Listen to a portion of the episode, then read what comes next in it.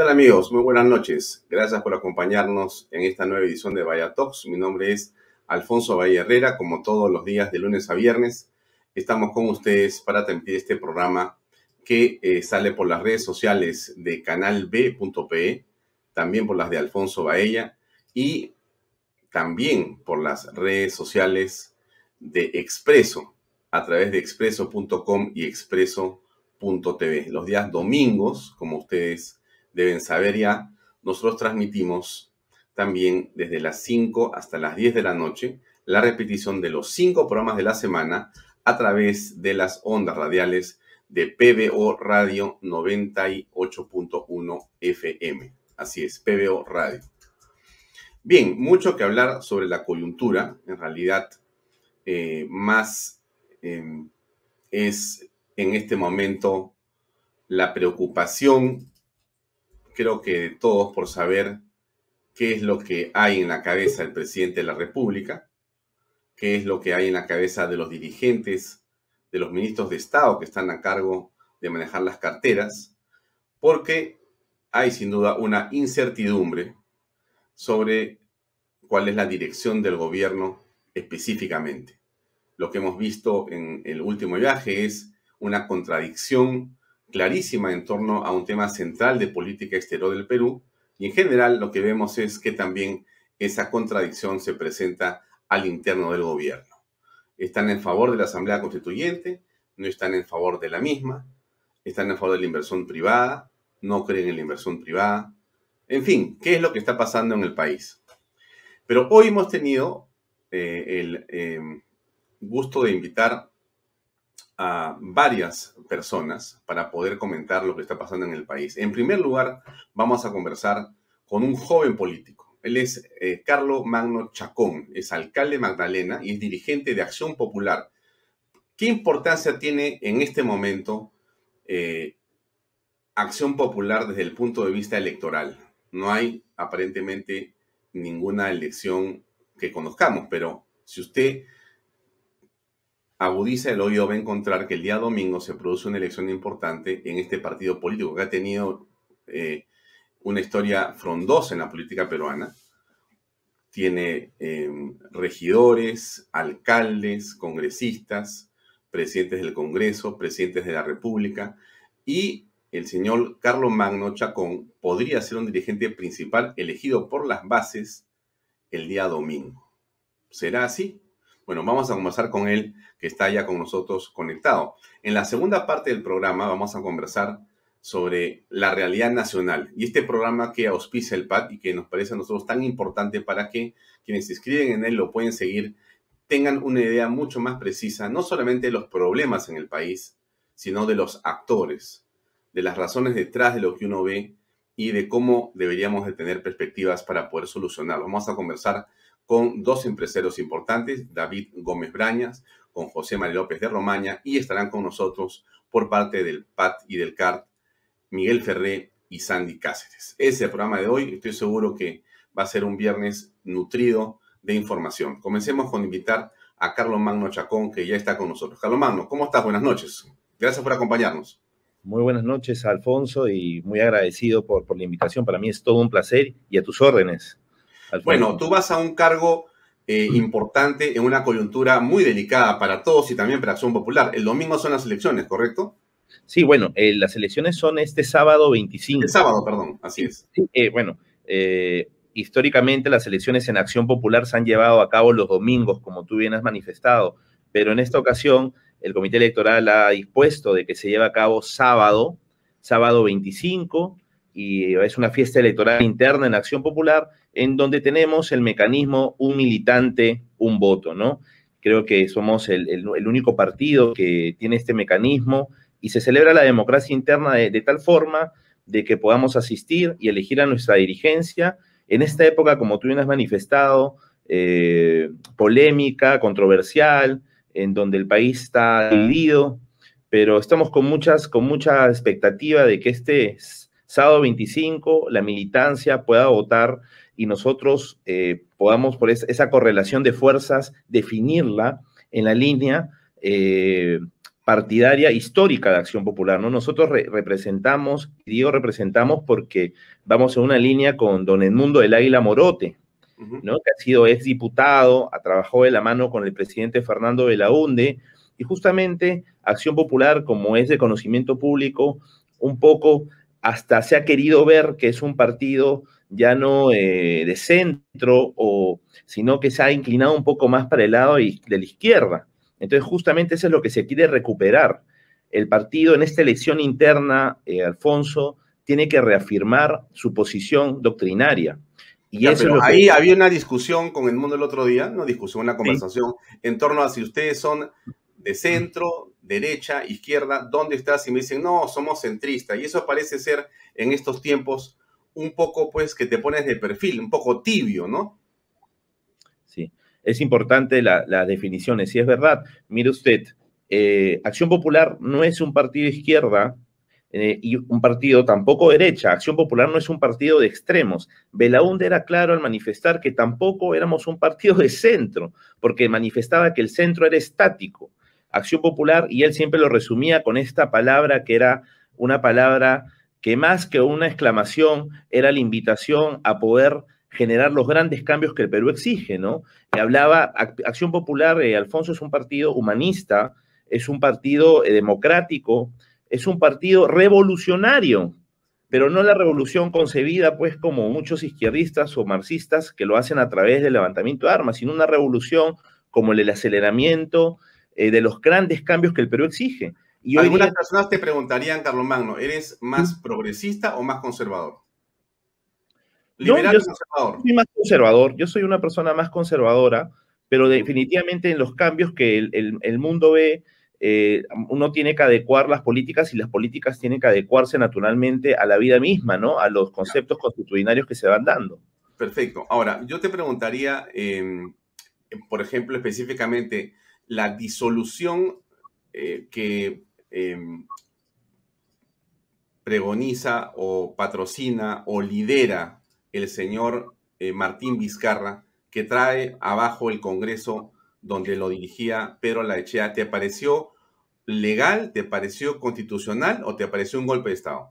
Me pareció un, golpe de Estado. A mí me pareció un golpe de Estado totalmente. Martín Vizcarra y yo, esa, toda esa etapa nefasta de la historia peruana, eh, la denomino la, dictadura 2.0. Así como las campañas políticas han cambiado y no existen esos balconazos y plazas llenas, llenas de discursos, los golpes y las dictaduras también han cambiado y han evolucionado. Y la, toma, la toma de mando de Manuel Merino, ¿te parece un golpe de Estado o una eh, eh, asunción constitucional? Me parece una asunción constitucional, totalmente constitucional y, el cierre del Congreso de Martín Vizcarra fue un golpe que lamentablemente ha tenido un manto de legalidad bajo una supuesta interpretación fáctica negativa que no resiste ningún análisis jurídico, pero que lamentablemente nos está volviendo a pasar factura, porque tenemos ministros como Maraví que están interpelados hace ya varios días o más, más de un mes y no pasa absolutamente nada. Ahora, antes de hablar de Manaví, yo me gustaría hablar de Manuel Merino porque está en discusión en estas horas el pedido de, pensión vitalicia que eh, Manuel Merino está solicitando. Eh, ¿Cuál es tu opinión al respecto? ¿Te parece que es correcta? Sí, mire, mire usted, eh, Alfonso, nosotros como hombres demócratas y hombres, en mi caso abogado, un hombre de leyes, nosotros vivimos en un Estado de Derecho y en el Estado de Derecho tiene de primar el principio de legalidad. Si usted me pregunta a mí si yo estoy de acuerdo o no estoy de acuerdo, las leyes facultan y amparan a Manuel Merino. si bien es cierto, Manuel Merino tuvo poco, pocos días en la presidencia, pero lo amparan.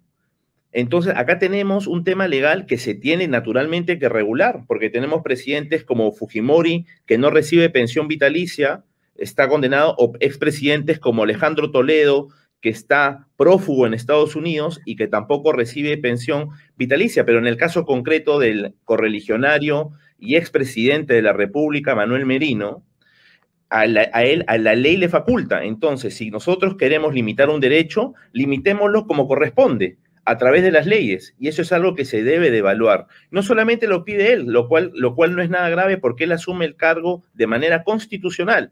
Acá lo preocupante es que una persona como Martín Vizcarra, que tanto daño le ha hecho al país y que se pasea de manera impune por canales de televisión y que incluso tuvo la osadía de postular al Congreso después de la carga de, miles de muertos ¿no? y horas dramáticas que ha hecho vivir a este país, tenga eh, la desfachatez de pedir también una pensión vitalicia. En el caso. una pregunta, una pregunta. Eh, por cierto, por el Congreso, para cualquier, ejercer cualquier función pública. Una pregunta. Eh, hace unas horas se ha cremado finalmente los restos de Abimel Guzmán y están en algún lugar del planeta, no sabemos dónde.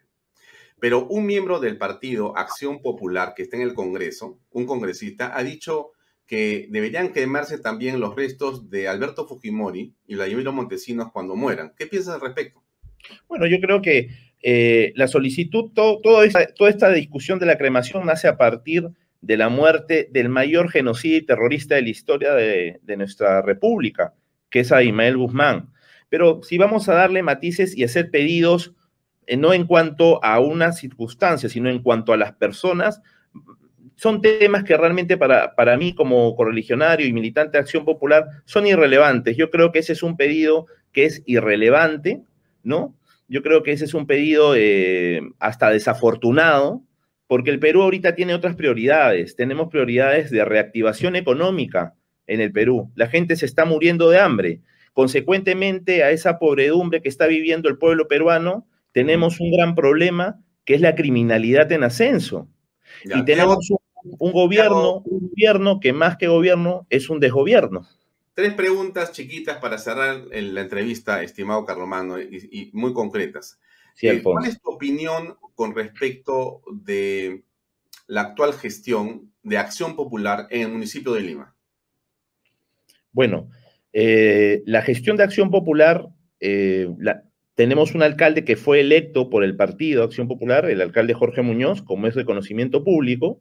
Yo creo que yo partidariamente no podría calificarlo porque él no es militante de Acción Popular. Sin embargo, que debo manifestar que en las coordinaciones que se han hecho a través de la alcaldía que yo tengo el honor de representar, que es en el distrito de Magdalena, ha habido una coordinación constante, permanente, y cada vez que se le ha pedido algún tipo de reunión, ha habido, ha habido respuesta. Es cierto también que bastante es que en una municipalidad como la metropolitana de Lima no se escuche el eco de corrupción como se escuchaba antiguamente con otros alcaldes. Sin embargo, o alcaldesas, o alcaldesas ¿no? te preguntaría por Acción Popular en el Congreso. Le dio el voto de confianza a, bueno, el em, pintoresco Guido Bellido Ugarte. ¿Qué piensas al respecto? Y bueno, yo creo que ahí tenemos un gran problema porque no se, no se reguló el tema de la cuestión de confianza, ¿no? En su momento con el Parlamento anterior y ahora este Parlamento eh, no, ha, querido, entiendo, caer en la provocación, que era lo que el gobierno buscaba, y seguir en, esta, en este enfrentamiento que lamentablemente no trae nada positivo al país. ¿no? Pero hay personas como Bellido o Maraví que no pueden permanecer en el, en el cargo. ¿Y tú hubieras sido congresista, hubieras votado por la confianza? No, yo no hubiera votado por la confianza jamás. ¿Qué piensas Menos de, Mari Carmen Alba, de Carmen Alba como presidente del Congreso, de la mesa directiva? ¿Cómo, cómo la ves? No ¿Cómo ves a Mari Carmen Alba? Bueno, Mari Carmen Alba, Mari Carmen Alba es una distinguida dama del, del, del de nuestro partido, Acción Popular, tiene una larga militancia y tiene una preparación que le permite asumir este cargo con responsabilidad. Y creo que su posición es una posición mesurada en no caer en la confrontación, en ver de manera, por de pronto, de manera expectante y no caer en ese conflicto, porque finalmente, día que pasa, vemos cada vez cómo este gobierno solito se dispara a los pies. Entonces, eh, yo creo que Mari Carmen Alba está tomando una posición mesurada, ¿no? Eh, este, esto recién está comenzando y hay que desearle la mejor de las suertes a la correligionaria Mari Carmen Alba. Muy bien, Carlomano, el tiempo es tirano. Terminamos, pero te agradezco mucho por tu tiempo y te, y te deseo mucho éxito este sábado en esta votación y que tengas la mejor de las Con el número dos, con el número dos este sábado a los militantes de Acción Popular. Gracias, Alfonso.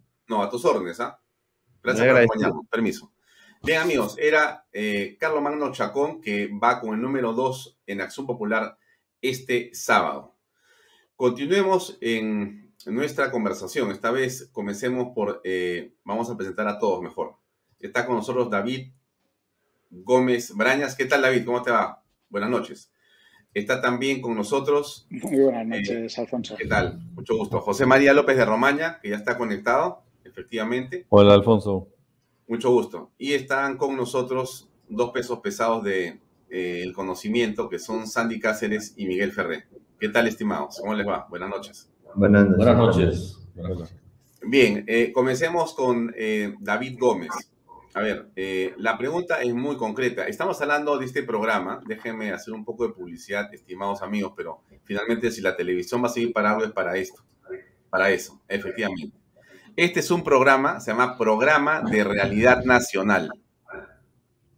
Ya, muy interesante. La pregunta es, ¿de qué realidad nacional estamos hablando?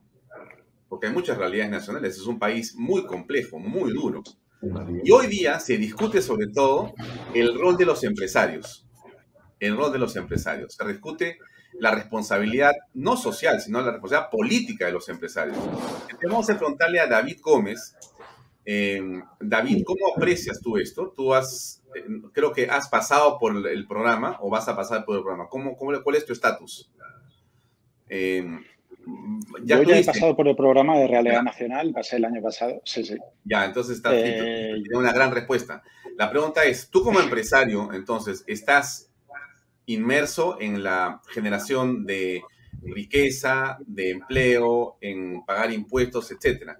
Pero se discute si es que los empresarios deben intervenir en la política nacional. Bueno, ¿cuál es tu visión de las cosas? Mira, como bien decías, en este país, igual que en todos, no hay una sola realidad nacional, hay muchas realidades nacionales. Hay tantas realidades prácticamente como personas. Eh, es algo que es totalmente subjetivo.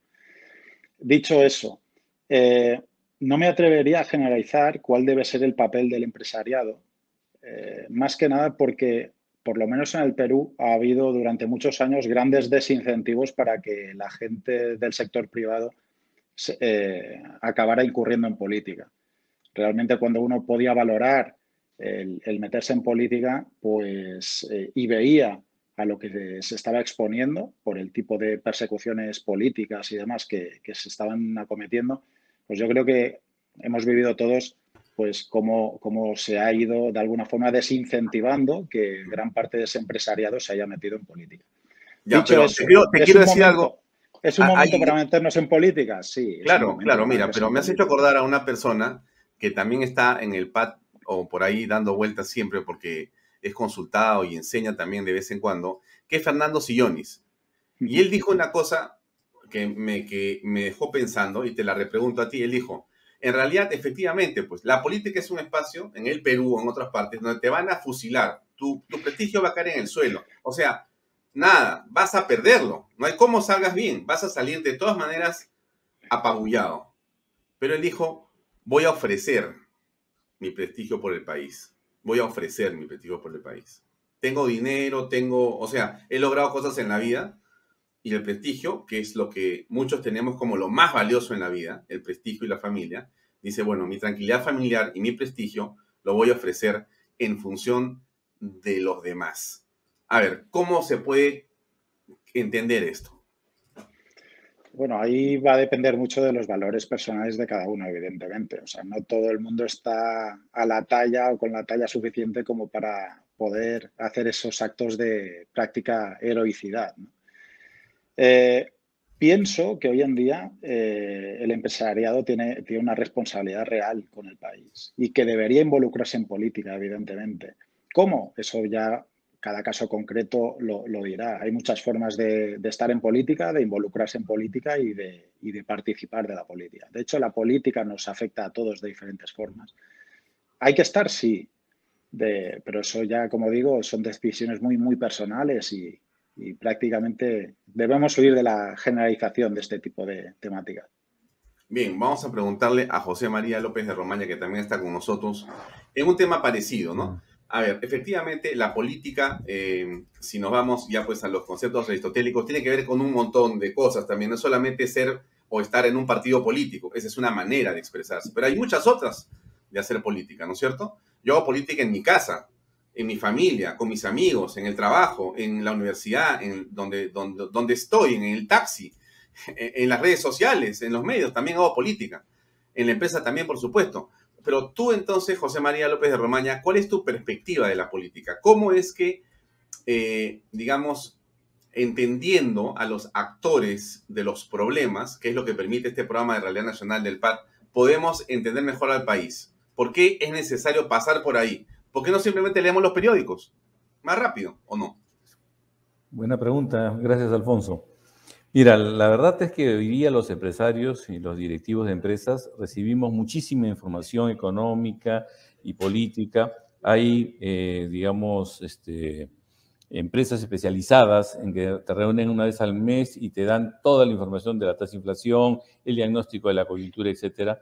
Pero lo que no tenemos es ese foro donde hay un proceso de conocimiento del país a través del método del caso que ayuda a la reflexión ¿no? A poder entender ese país tan diverso, ¿no? Tan complejo, ¿no?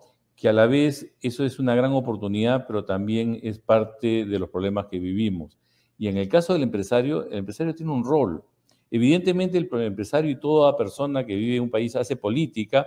¿Por qué? Porque vive en una ciudad, se relaciona con personas, eh, trabaja y cumple ese, esa labor política diaria de lo que es eh, eh, la relación permanente con todas las diferentes personas que habitan una ciudad, ¿no? si vamos a la definición este, de los griegos. Pero evidentemente el empresario tiene un rol y su rol es generación de riqueza.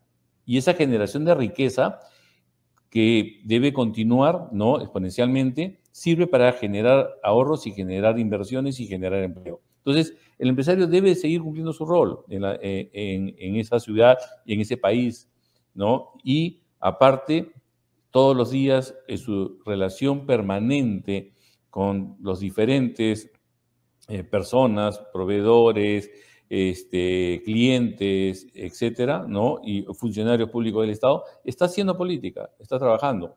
¿Por qué? Porque está contribuyendo, pero en su rol. Eh, vamos a darle la bienvenida a Miguel Ferrer y a Sandy Cáceres que nos acompañan y les suelto la pregunta a ustedes dos, estimados a Sandy y a Miguel, ustedes vean quién responde. Pero el tema es el siguiente, miren. A ver, eh, eh, José María nos dice algo que me parece sumamente coherente. La pregunta está acá. La realidad actual, la, realidad actual es que estamos gobernados por el apicito y sus huestes. Y eso, de muchas maneras, es, según algunas personas, culpa de que los empresarios se dedicaron a hacer lo que tenían que hacer, Mira, que es hacer que sus empresas crezcan, se desarrollen, se capaciten, hagan mejores productos, ganen dinero, paguen impuestos y continúen en eso. Y se olvidaron, algunos dicen eso, de ver cómo es que ese desarrollo empresarial tenía que ir de la mano con un desarrollo político, social. Entonces, ¿qué cosa es lo que ha faltado en esto, eh, Miguel y Sandy? Porque la empresa en el Perú, la clase media creció, ¿no es cierto? Hubo más dinero, más presupuestos, pero al final de cuentas hay mucha gente que está molesta y que dice, quiero cambiar a través de una asamblea constituyente. No importa que no me van a dar más trabajo, pero esa es la manera, o sea, la gente se aferra a un cambio. Ya, a ver, ¿qué hay que entender de la realidad nacional? A ver, Miguel dice que hable yo primero. Eh, buenas noches con todos. La pregunta es bien interesante, a mí me podría hablar mucho, pero voy a tratar de sintetizar. Eh, yo no creo que sea solo culpa del empresariado, o sea, de que han estado muy metidos en la generación de riqueza. Comparto lo que ha dicho José María, que es, una, es un rol importante. Eh, es, es lo que mejor saben hacer. Un empresario ve muy bien oportunidades y necesidades y las resuelve y, además se entrena muy bien en resolverlas pues, de, manera correcta, de manera pues, este, eh, innovadora. Entonces necesitamos empresarios, definitivamente la sociedad los necesita. Eh, pero creo que eh, una cosa, que, una manera que, que, que, no, que no se ha visto en toda la sociedad es de que, imagínate, si yo estoy en mi empresa, si yo fuera un empresario y estoy en mi empresa, pues lo que no puede haber es eh, un mal ambiente en mi empresa. Es decir, es que, tenga unos sindicatos que están en contra de mi empresa, que tenga una gente que está siendo maltratada dentro de mi empresa, ¿no? Y yo no hago nada. Es que si eso pasa dentro de mi empresa, yo no estoy preparado inclusive a meterme política. Porque si yo no he sido, pues, este, por decirlo así, no he actuado correctamente con los más cercanos míos, pues difícilmente actúe correctamente con, con, todos los peruanos, por decirlo así, ¿no? Si yo quiero ser alcalde o quiero ser presidente. Entonces creo que uno se va entrenando con los más cercanos, ¿no? Si uno se entrena con los más cercanos, es decir, un empresario, pues, pues elimina la, la, la digamos, las desigualdades que hay en su organización, elimina pues la, la, falta de capacidad que hay en su organización, ¿no? capacitando a sus obreros, a sus empleados, a sus gerentes, ¿no? Y que todos estos señores pues tengan una, una, una prosperidad y un desarrollo pues que se puede ver, es, ese empresario ya está preparado para las ligas. Ya, ¿no? pero, pero Sandy, te hago la siguiente pregunta. Mira, de acuerdo contigo, pero insisto en lo siguiente. ¿Cuántos think tank, cuántos tanques de pensamiento, cuántos espacios para poder desarrollar el conocimiento, analizar los problemas existen en Colombia, en Chile, en Estados Unidos? ¿Cuántos en el Perú? O sea, yo entiendo el rol de, los este, empresarios, pero ahí hay un tema. Hay un tema que se los ha pasado, no sé a quiénes, pero se ha pasado o no.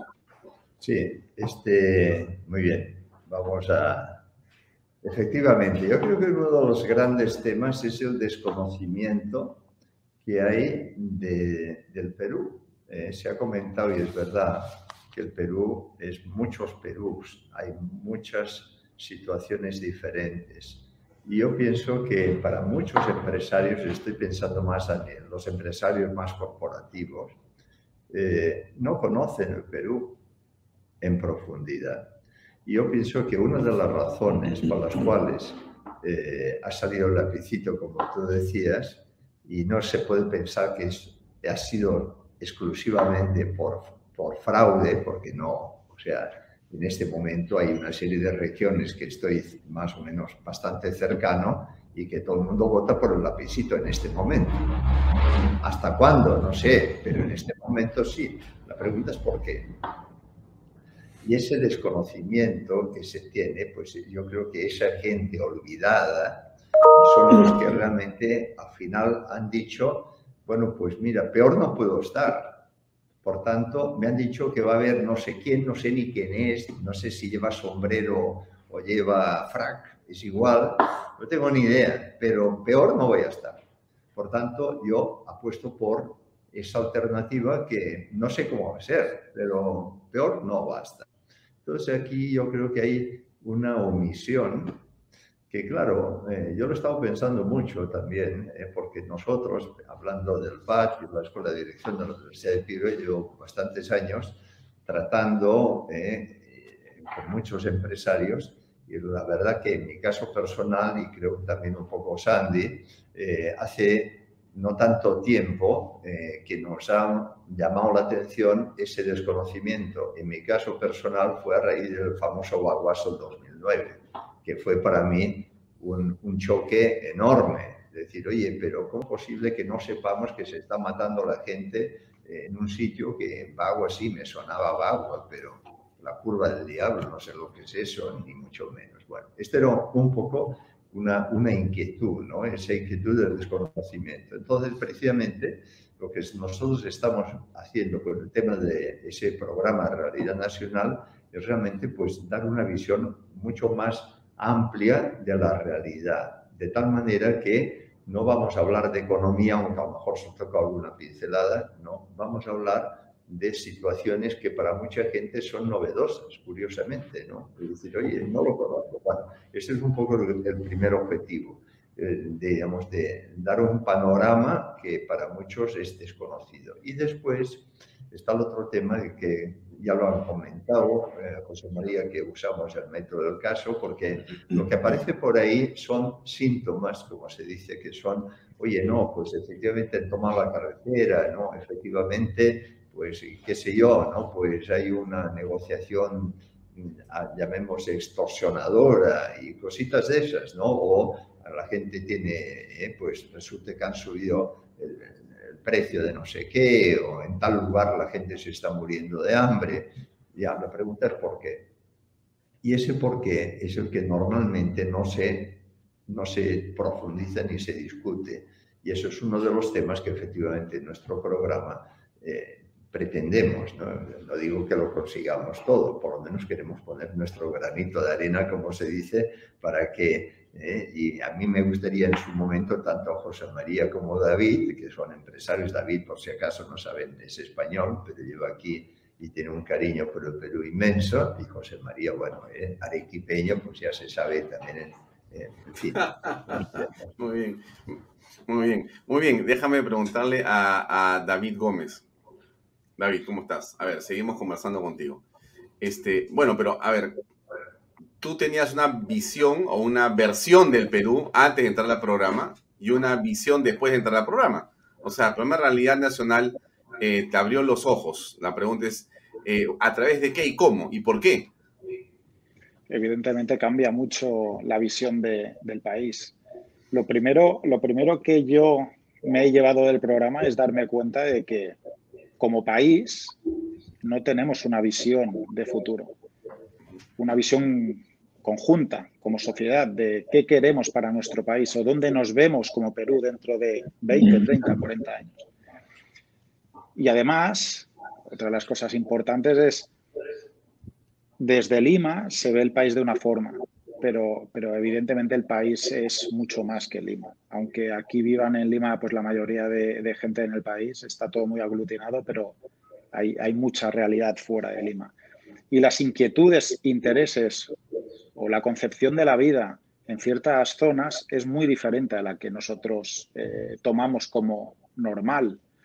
Y lamentablemente las personas vivimos casi como muy dogmatizados. Nosotros creemos que lo que vivimos nosotros en Lima o con nuestras comodidades es lo normal y es lo que todo el mundo quiere y es lo que de alguna forma hay que buscar e imponer y en cambio hay gente pues que es feliz pues viviendo con unos estándares diferentes y preocupándose de otras cosas o entendiendo la vida o percibiendo las cosas de una forma totalmente diferente a la nuestra, con una visión totalmente diferente.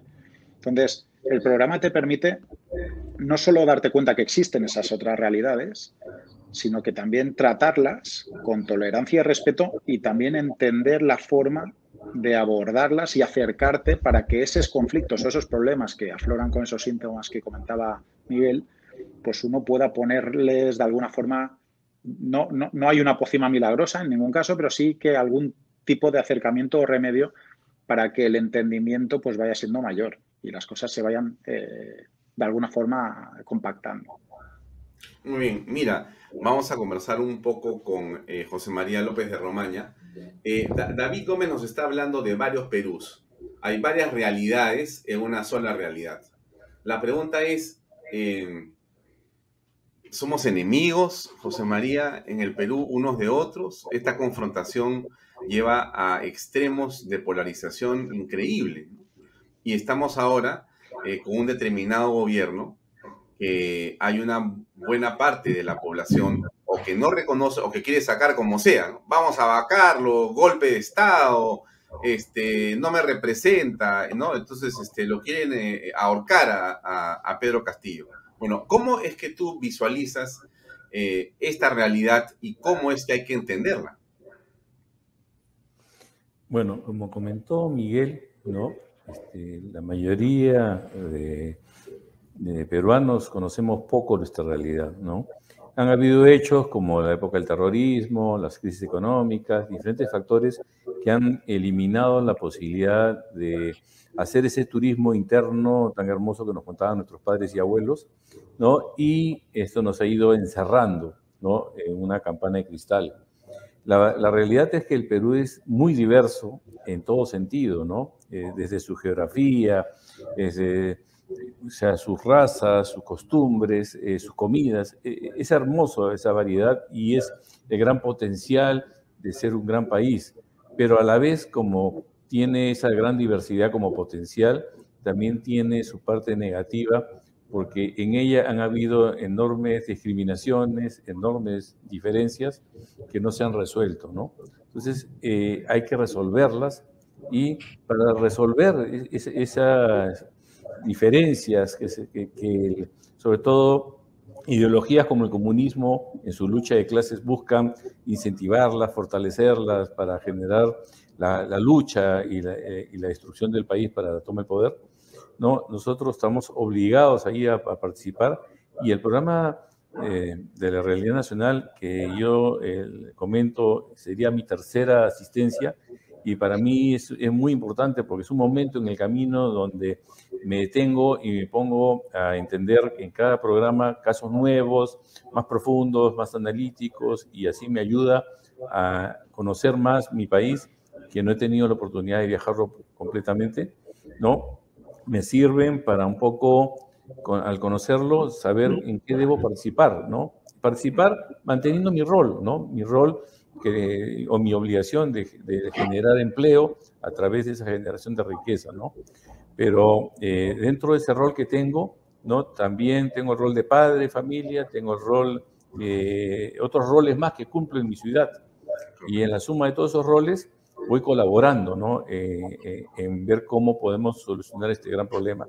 Ahora, sí insisto en que política, que es la administración de una sociedad, de, un, de, un, país, eh, son expertos los que deben estar en la política. Y, y, que en el fondo en el Perú el gran problema se resume en una sola gran palabra, que son los valores. Y en eso aprecio y respeto mucho el programa que tiene la Universidad de Piura, porque siempre vemos que al final los valores son los que tenemos que fortalecer o y cambiar los malos, ¿no? los malos valores que se crean por esta ideología negativa que lamentablemente ha tenido la oportunidad, creo yo, de tomar el poder esta vez. Mm. A ver, vamos a, vamos a picar a Sandy un ratito. A ver, Sandy, hemos hablado de valores, me parece muy bien, ¿ya? Creo que estamos de acuerdo en que los valores son centrales. Yo suscribo todo lo que ha dicho José María y David. Pero regresamos a la pregunta, ¿no? Los empresarios hicieron su trabajo, pagaron sus impuestos, que son sus empresas, mejores servicios, se expandieron, lideraron. Pero, pero Sandy, el país está, como vemos, dividido, fraccionado, sin agua, sin desagüe, sin transporte, sin salud, sin educación. O sea, tú sales de, Lima, de, Lima, te vas a, las, a las zonas eh, periféricas de Lima y te vas a provincias y es otro país. Entonces, aquí lo que ha fracasado, Sandy, es el Estado. El Estado es, no vamos a ser responsable, porque responsables somos todos, pero el Estado ha tenido como nunca en la historia del Perú dinero y como nunca se la ha robado y como nunca ha sido un fracaso, lleno de políticas ideologizadas, izquierdistas, en los últimos 30 años, y lleno de burocracias improductivas. Entonces, todo eso genera este, esta sensación de que todo está mal. Asamblea constituyente es la solución. O sea que aquí solución parece ser quemar todo y arrasar con todo, porque supuestamente la Asamblea Constituyente trae una carta magna nueva que nos da trabajo, nos da salud, y todos somos hermanos y nos damos besitos. O sea, e, e, eso es la promesa que algunos están comprando. A ver, ¿Cómo se entiende el análisis de la red nacional a partir de un Estado realmente desastroso en la gestión pública? A ver, yo, yo pensaría lo siguiente, dos cosas me hace pensar tu, pregunta, eh, para después llegar a lo que tú estás diciendo es la constituyente. Eh, los problemas sociales eh, normalmente se dan porque un grupo no ha sido incluido o no ha sido participado, digamos, del destino de, la sociedad en general, ¿no? Eh, imagínense, ¿no? O sea, todo el tema de la ilustración y la Revolución Francesa, es, eh, esa revolución es porque a un grupo no se le dio participación política, porque había un absolutismo, ¿no? ¿Por qué hablo de esto? Porque se habla de izquierda, de derecha, Pero yo no voy a decir que Luis XVI era comunista, ¿no? Pero lo que sí era absolutista. Es decir, quien planificaba todo era el Estado. Eso estás hablando en 1700 y pico. Estamos casi 300 años después, o 250, y, y también, efectivamente, ¿no? China es un Estado planificado, o sea, el Estado es quien planifica, ¿no? Ahí hay como un absolutismo. Entonces, yo creo que eh, en el Perú, lo que ha dicho Miguel hace un momento, ¿no? A esas personas eh, que no se les ha atendido en sus necesidades, imagínense, hay setenta y tantos o ya 80% de gente informal. Yo creo que nadie quiere ser informal, pero si me pones unas circunstancias tan complicadas, pues la verdad que no motiva nada. Entonces, toda esa gente que está en informalidad, todo el pequeño agricultor, la comunidad campesina que está pues escondida en la sierra o en la selva, eh, lo que ha dicho David, ¿no? O sea, no todos viven en nuestra comodidad, no, la gente vive bastante distinto.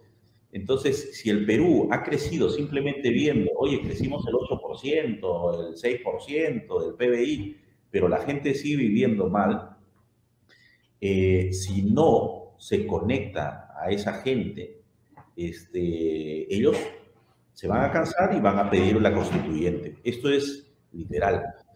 Pero ¿qué cosa es conectar a esa gente? ¿Qué es eso de conectar? entender bien qué quieren. Por eso es que veo yo como pero Todos queremos un Estado que funcione. El Estado es el que está Antes, pero antes, antes de que funcione algo, tienes que entender cuál es el problema. ¿Ya? Porque quizás por eso tenemos el error, porque seguimos usando el mismo, la misma, las mismas herramientas para resolver algo que pensamos que es el problema, pero quizás no es el problema. No, no, no quiero teorizar ahí, pero creo que sí es importante que si son los partidos los que están ahí, el único partido, por decirlo, quizás me equivoque, ¿ah? pues no, no, yo no soy político, pero al menos el que he visto, que, que, que, se reúne y llama a las comunidades, que se reúne y llama a los gremios informales, bueno, me parece que son los lápices.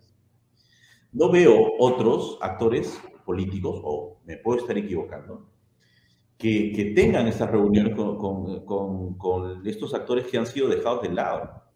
Y entonces eso es estar también desconectado de la realidad. Porque si, si, si un político no se está dando cuenta qué está pasando en el país, qué necesidades hay, y que no es un tema de que no defendamos una constitución contra qué, contra una cosa que yo pienso que, que puede ser muy mal hecha, ¿no? Este, pero y, y entonces nos quedamos así. No, hay, hay, hay una presión social que, que, como ha dicho Miguel, dice, oye, este, no tengo agua, no tengo luz, no tengo trabajo, no tengo futuro, imagínate, solo abro un paréntesis, alguna vez que fui a la selva, estuve en una comunidad, en varias comunidades, y a mí me rompió el corazón cuando una mamá me dijo, por favor llévate a mi hijo, porque acá no tiene futuro. Entonces, eso está pasando, o sea, está pasando todos los días en el país, y que, y que, y que, y que tú digas, o alguien venga y les diga, oye, eso lo vamos a cambiar, y lo vamos a cambiar con una constituyente, pues ¿dónde firmo? Entonces, ¿qué se tiene que hacer? Que, lo, que los políticos, los empresarios, entendamos mejor la realidad del país. E, el mundo está abierto, sí, el Perú está abierto al mundo, perfecto, hay que conocer los mercados, conocer las técnicas, pero también tenemos que conocer cómo está el país, porque si no, no, no vamos a entender. Por eso es nuestra iniciativa de, de, de este programa, busque eso, que nosotros también cada, cada vez entendemos mejor al país, no es que lo sepamos entender a profundidad, pero intentamos, ¿no? Creo que esto es sumamente importante y volviendo a tu tema, la constituyente, es que no es un tema de constituyente sí, constituyente no. Creo que eso es muy superficial. El problema que hay es, entendemos, ese es el reto, o entendemos lo que está pasando en el país y, y con, y, con, y lo, que, lo que necesitan las personas, y si no entendemos eso... ¿Ahí todavía, Sandy? ¿Lo están escuchando? Sí, sí, yo estoy escuchando. No sé, no sé qué ha pasado, si es tuyo o es mío. No, no, no. Ya, te estoy escuchando. No, entonces lo que yo te decía, no es constituyente sí o constituyente no, sino es, el reto es entendamos qué problema, qué problema tiene la gente y cómo canalizamos lo que se tenga que hacer. Algunas cosas pueden ser reformas en la Constitución, otras cosas tendrán que ser leyes, otras cosas tendrán que ser cambiar de gestores, que es un mm. poco lo que tú dices. Pero creo que lo primero es entender qué pasa en el país. Ya, déjame poner un video de 30 segundos para contextualizar lo que has dicho tú y darle la pelota a Miguel Ferrer para que nos haga su comentario. A ver, vamos a poner este videito que me parece importante. Ayer lo pusimos, pero voy a repetirlo, porque es lo que está pasando. A ver, vamos a ver si es verdad que esto funciona. Es una constitución que no les da poder a la población para determinar las políticas laborales u, u otros temas. Entonces, por eso es importante el tema de la nueva constitución. El compañero Bermejo, que ya está por que sea pronto, va a tocar este tema. Y espero que tengamos, que no tapemos el oído a esto, porque esto involucra directamente. Bueno, a mí me parece que es muy interesante este video, que es muy cortito, pero que nos muestra una realidad fundamental, ¿no? Eh, la persona que está ahí es un arenal, están los mototaxis que han llegado, y ella dice, ves, el problema está en que la actual constitución no te permite arreglar los problemas laborales.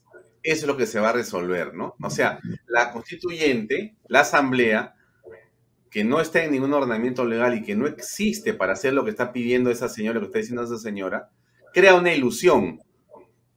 Pero la ilusión, este, al margen de que sea legal o no, es una ilusión legítima, por llamarlo de una manera, porque, porque la gente se abraza a eso porque dice, oye, mira, ya pasaron 30 años, ya estoy hasta acá de que vean en el parque hemos crecido, hemos crecido, hemos crecido y los grandes números seguimos creciendo, pero yo no tengo agua, no tengo desagüe, etcétera. Entonces, entonces lo único que parece ser que puede ocurrir es que este hombrecito con un sombrerito que es distinto a todos los que han estado siempre, hasta cómo habla, porque habla como yo que hablo mal, se viste como yo que se viste mal, y a ese hombre dice que a través de esa asamblea constituyente va a hacer que las cosas cambien. Oye, de repente hay que creerle. ¿Por qué no? ¿Qué piensas, Miguel? Bueno, pienso que el gran problema es, también se ha comentado los valores, es decir, las virtudes. La corrupción, eh, que hasta ahora no he escuchado la palabra corrupción, eh, uno de los grandes, llamemos así, eh, monitoreos es cómo ha evolucionado la corrupción en el Perú en los últimos años. Yo, por todos los datos que tengo, en los últimos dos meses la corrupción ha aumentado de forma exponencial.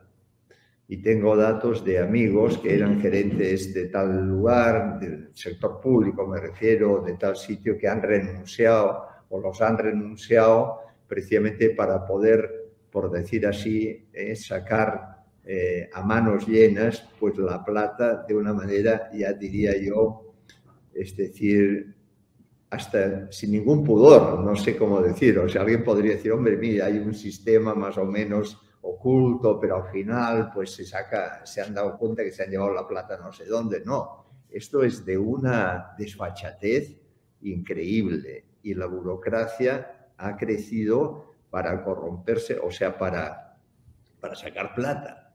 Y, en fin, puedo dar varios ejemplos de que yo no he buscado, sino tengo bastante gente cercana de diferentes lugares y por todos lados, en todos los sitios, si antes había corrupción, no sé, 10, ahora hay 30 en dos meses. Así de simple. Y creo que este es el tema y, y da la impresión de que eso no le preocupa a la gente. Yo no veo que haya una llamada fuerte a decir, oye, pero ¿qué está pasando? Oye, antes se pedía 10% en las obras, ahora piden 30 o 50. Y eso nadie lo dice, tú. O sea, yo digo, ¿qué les pasa? ¿A estos tipos les faltan agallas o qué? Me refiero a, la sociedad, por decir así, a los líderes sociales, al, perdón, no sociales, sino empresariales. No sé qué les pasa, ¿no? Me dan ganas de pegarles una bofetada, tú, decir, oye, porque además, al final, ¿qué pasa? Pues yo tengo, por ejemplo, amigos en donde están metidos en banca privada, en algunos de estos principales bancos. Y pregunté, oye, ¿dónde está? ¿Qué, ha pasado con tus clientes? Me decían, todos han sacado la plata, todo el mundo. Entonces, claro, lo que está claro es que en esta situación los que se van a quedar más perjudicados, y eso es, no estoy diciendo ninguna cosa del otro mundo, todo el mundo lo sabe, son los más pobres. Eso es evidente. Y si no hay agua y desagüe es por corrupción, no porque no hay plata. Y no porque no haya proyectos, sino por corrupción. Y por quizá también en algunos casos por no respetar a las personas. Y es muy interesante toda esta gente que grita y que dice que hay que cambiar y tal. La pregunta es, ¿qué respeto tiene a las personas? ¿Cómo realmente tratan a las personas? Y, en fin, yo no voy a hacer una lista de, de llamemos así, de cosas negativas que han pasado en los últimos días de los altos dirigentes que son los que van a salvar el país moralmente. Y son unas bestias, perdón. Entonces, bueno, no quiero seguir hablando porque me molesta profundamente y nos estamos ya ahí. Y Sandy me dice que me calle. Sí, no, no, solo quiero Pero, pero quiero poner este otro videito, otros 30 segundos, para seguir en el contexto. su planillo, por favor? ¿Qué movimiento es esto?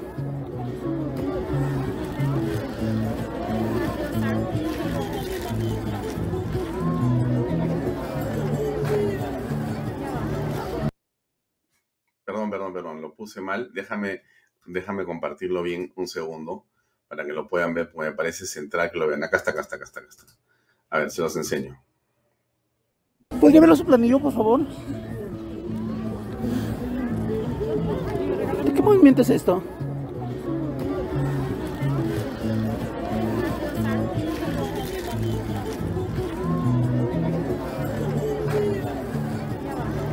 ¿Por qué están dando donación a la gente? Este es un delito, señorita. No se puede a la gente comprar así. ¿Saben lo que están cometiendo ustedes? Donar, dar donaciones. No estamos dando, ahorita le vamos a dar la información indicada, ¿sí? Esto lo vamos a colgar en redes, lo vamos a pedir Jurado Nacional de Elecciones. Haga lo que quiera, amigo. Sí. Me da igual. Sí, señor, también lo puedo firmar. Te dan tu gaseosa, te dan tus galletas, te dan algo más para que puedas firmar el planillón de la Asamblea Constituyente. Bueno, ¿cómo vemos eso, Sandy? ¿Qué opinas? Mira, yo quería, quería ver esos videos que tú, que tú estás pasando, ¿no? En un, y que a mí me han llegado también este, en un arenal, en un mercado. Sí, claro, claro. Que son interesantes. Y después ves otros que están en un centro comercial, están los, la otra facción en un centro comercial, ¿no? Entonces, es, es interesante. Cada uno, uno está en un centro comercial en, en la zona, pues, este, AVE de, de Lima, y los otros están en el, en el arenal. Están haciendo lo mismo pero el problema es que no se enfrenta en ese momento el problema, porque uno pregunta, ¿y cuál es el problema? El problema no es quién consigue más firmas, eso será una formalidad, obviamente, ¿no? Yo creo que el problema es quién le da espacio político a esa gente que está harta de- del statu quo en el país. Hay una pregunta, ¿en el programa va a estar el lapicito? No, el programa, porque tiene que estar las dos facciones, me imagino. En, en- en- es, un programa, en- es un programa abierto, pero es para entender la realidad, porque si tú dices, y el lapicito, eh, la gente de lápiz entiende, yo creo que algunos no, no lo entenderán, porque tampoco entienden, eh, y creo, ¿no? Porque no creo que haya mala intención, y si lo hubiera, pues fatal, pero pensando en esos que no tienen mala intención, pero no entienden la, la la riqueza ¿no? que, que genera el empresariado, este, lo que, los, buenos, los buenos empresarios que hay en el Perú, este, la, de cómo resolverle la necesidad a los más pobres, que es lo que ha dicho Miguel. O sea, pues bienvenidos, que vengan, ¿no? Para, para entender. Sí, yo quisiera, perdón. para, eh, para- para terminar, nos quedan tres minutos, dale. Bueno, solamente decir que uno de los más fervientes defensores y, propagandistas y activos del lapicito hizo el programa el año pasado. Y este señor, que obviamente no voy a decir su nombre porque a mí no me importa decirlo, pero seguramente a él no le gustará, cuando terminó el programa me dijo, Miguel, he aprendido mucho y me doy cuenta que la posición tuya o de ustedes respecto al tema de la minería no está tan distinta a la nuestra. Mm. Y entonces incluso me dijo, oye, ¿por qué no hacemos cosas juntos?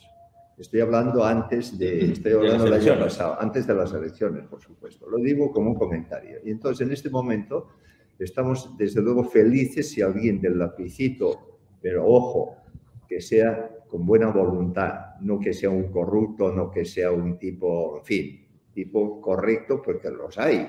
Hay gente del lapicito que son bien correctos y simplemente han visto que esta es una opción interesante será muy bienvenido y los, perdón, los estamos buscando, o sea, no nos están tocando la puerta, sino nosotros los estamos buscando para que puedan participar, porque seguro que van a tener cosas interesantes que decir y que aprender. Y eso es un poco, finalmente, por el tema del programa, por eso estamos buscando no solamente que vengan empresarios como los aquí presentes, sino eh, otro día hubo una reunión parecida a esta en donde invitamos a los líderes sociales que invitamos del programa anterior, que eran gente, diremos, bueno, pues, en fin, en fin, bueno, no voy a contar más, pero hay gente que me llama todos los días de estos líderes sociales explicándome que ya se reunieron con no sé quién. Yo no digo nada, simplemente tienen mucho interés en que sepa pues qué es lo que están haciendo y, que por supuesto nada que ver con el lapicito. Son gente muy modesta, con muchos problemas, me refiero a problemas empresariales y, de, y de hostigamiento del propio Estado, y que realmente están y dicen, oye Miguel, pero ¿qué está pasando? Fíjate, la gente no se hace caso. Y lo que dice Sandy, para terminar, si no tienes, es eso, es decir, señores que están pensando en su burbujita, ¿no? Lo del centro comercial que dice el Arenal me parece que es recontra interesante. ¿eh? Y finalmente, por ejemplo, el famoso tema de la ley agraria. La ley agraria que a todo el mundo, qué barbaridad. Bueno, la ley agraria perjudica a todos a los empresarios y a los propios trabajadores. Y ahora vendrá otra ley agraria, perfecto. Entonces, ¿qué es lo que hay que hacer? Y a nosotros nos encantaría colaborar en eso. Y estamos en ese proceso para decirle a los grandes empresarios, decir, oiga, ubíquense, señores, tienen que hacer participar de la problemática del campo, no solamente a los grandes agroexportadores, sino a todo el campo y eso es otra historia que entonces van a ver cómo todo el mundo va a sentirse mucho más, llamemos así, mm, bueno, hacer algo que valga la pena en beneficio del país, no solamente de, los, no sé, de un grupito que, buenísima gente, que han hecho maravillas, pero en definitiva es un grupo. Y hay mucha más gente, el número de gente, quizá no en plata, pero el número de gente que, bueno, pues necesitan un cambio y es verdad. Entonces, perfecto. O sea, nosotros lo que queremos es, por decir así, tender puentes. O sea, decir, oye, es que estos de aquí, ¿por qué se están enfrentados? No tienen por qué estar enfrentados. Eh, vamos a ver si, que conversen. Y por eso el programa ayuda para que la gente pueda conversar en un ambiente nada hostil para nadie. Esa es un poco la idea, ¿no? Entonces, bueno, pues yo creo que, en fin, espero que alguien se anime pero, en fin, y si no se animan, pues para mí es una demostración de que o lo estamos haciendo muy mal la transmisión de lo que estamos diciendo, o que realmente pues tenemos un país que hay que hacer más cambios más profundos todavía. Muy bien, señores, terminamos. Gracias por acompañarnos. Eh, David Gómez, muchas gracias. José María López Romaña, muy amable. Miguel Ferrer Sandy Cáceres, como siempre, un placer tenernos en el programa. A todos ustedes, amigos, ahí escucharon a Miguel, ahí está la información, están los teléfonos de este programa de realidad nacional, del programa eh, del PAT de la Universidad de Piura. Eh, el 5 de octubre comienza, ahí están los teléfonos de Rosario Dalla Porta y de Mariela Mazaro para que puedan ustedes llamar y hacer sus coordinaciones. Gracias por acompañarnos a todos y hasta la próxima semana. Seguimos adelante con el programa eh, del Padre Gaspar, como todos los viernes, y el día sábado el día sábado, el domingo en la mañana tenemos misa también en Canal B y en la tarde el resumen del programa de las 5 de la tarde. Gracias a todos por acompañarnos. Nos vemos la próxima semana, Dios mediante. Muchas gracias y muy buenas noches. Gracias por acompañarnos.